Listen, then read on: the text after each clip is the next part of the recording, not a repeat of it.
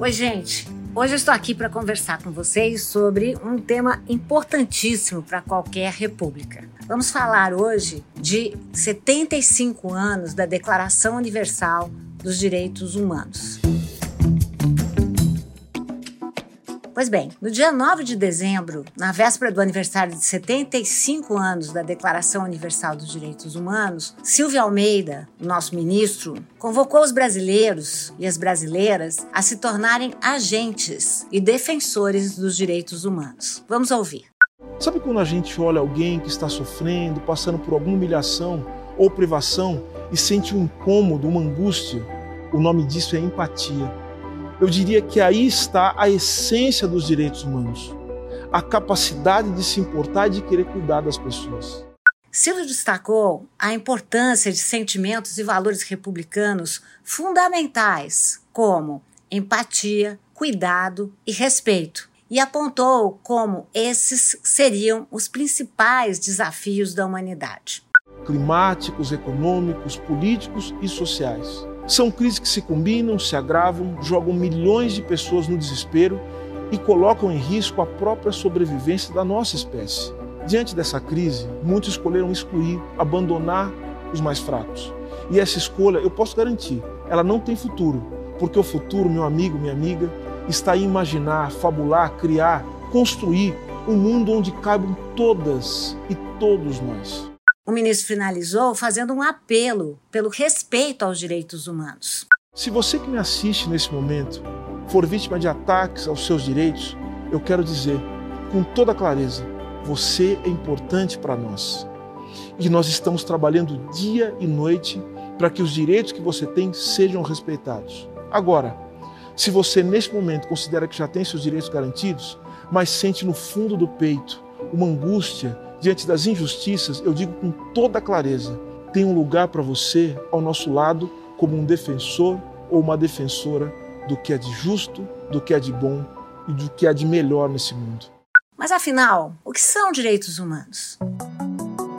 Os direitos humanos são normas que reconhecem e protegem a dignidade de todos os seres humanos, de toda a humanidade. Os direitos humanos regem o modo como os seres humanos individualmente vivem e compactuam, fazem acordos em sociedade e entre si também também tratam da relação com o Estado e as obrigações que o Estado tem em relação a eles, que o Estado tem em relação às suas cidadãs e os seus cidadãos. A Lei dos Direitos Humanos obriga os governos a fazerem algumas coisas e os impedem de fazerem outras. Isso é muito importante. Os indivíduos também têm responsabilidades, usufruindo dos seus direitos humanos, mas também respeitando os direitos dos outros. Nenhum governo, grupo ou indivíduo tem o direito de fazer qualquer coisa que viole os direitos de outras pessoas. Como diz Hannah Arendt, é preciso ter direitos a ter direitos. Bom, vamos falar aqui um pouco da história dos direitos humanos um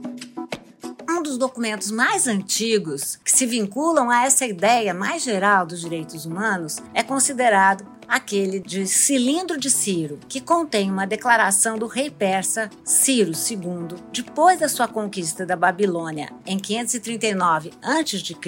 Esse documento foi descoberto apenas em 1879 e a Organização das Nações Unidas o traduziu em 1971. Vejam que tempo longo esse dos direitos humanos. Hoje, esse documento se encontra traduzido em todos os idiomas oficiais. Desde o nascimento da Organização das Nações Unidas, em 1945, bem no contexto da guerra, do final da guerra, quando a humanidade conheceu os horrores dos campos de concentração, o conceito de direitos humanos vai se universalizando, alcançando uma importância muito grande na cultura jurídica internacional. Em 10 de dezembro de 48, a Declaração Universal dos Direitos Humanos foi adotada e proclamada pela Assembleia Geral das Nações Unidas na sua resolução de número 217 ela era mesmo uma resposta aos horrores da Segunda Guerra e tinha o intento, o objetivo de assentar as novas bases de uma ordem internacional que surgia depois desse armistício internacional. Mas o momento mais importante dessa história dos direitos do homem se dá durante 1945 e 48. Em 1945, Os diferentes estados tomam consciência das tragédias mesmo e atrocidades vividas na Segunda Guerra Mundial, o que levou à criação da Organização das Nações Unidas, a ONU, em prol de estabelecer e manter a paz do mundo. Foi através da Carta das Nações Unidas, que foi assinada em 20 de junho de 45, que os povos exprimiram a sua determinação, agora eu cito, em preservar as gerações futuras do flagelo da guerra, proclamar a fé nos direitos fundamentais do homem, na dignidade e valor da pessoa humana, na igualdade dos direitos entre homens e mulheres, assim como das nações, grandes e pequenas, em promover o progresso social e instaurar melhores condições de vida numa maior liberdade. Fecho as aspas. A criação das Nações Unidas simboliza a necessidade de um mundo mais tolerante, de paz, de solidariedade entre as nações e que faça avançar o progresso social e econômico de todos os povos.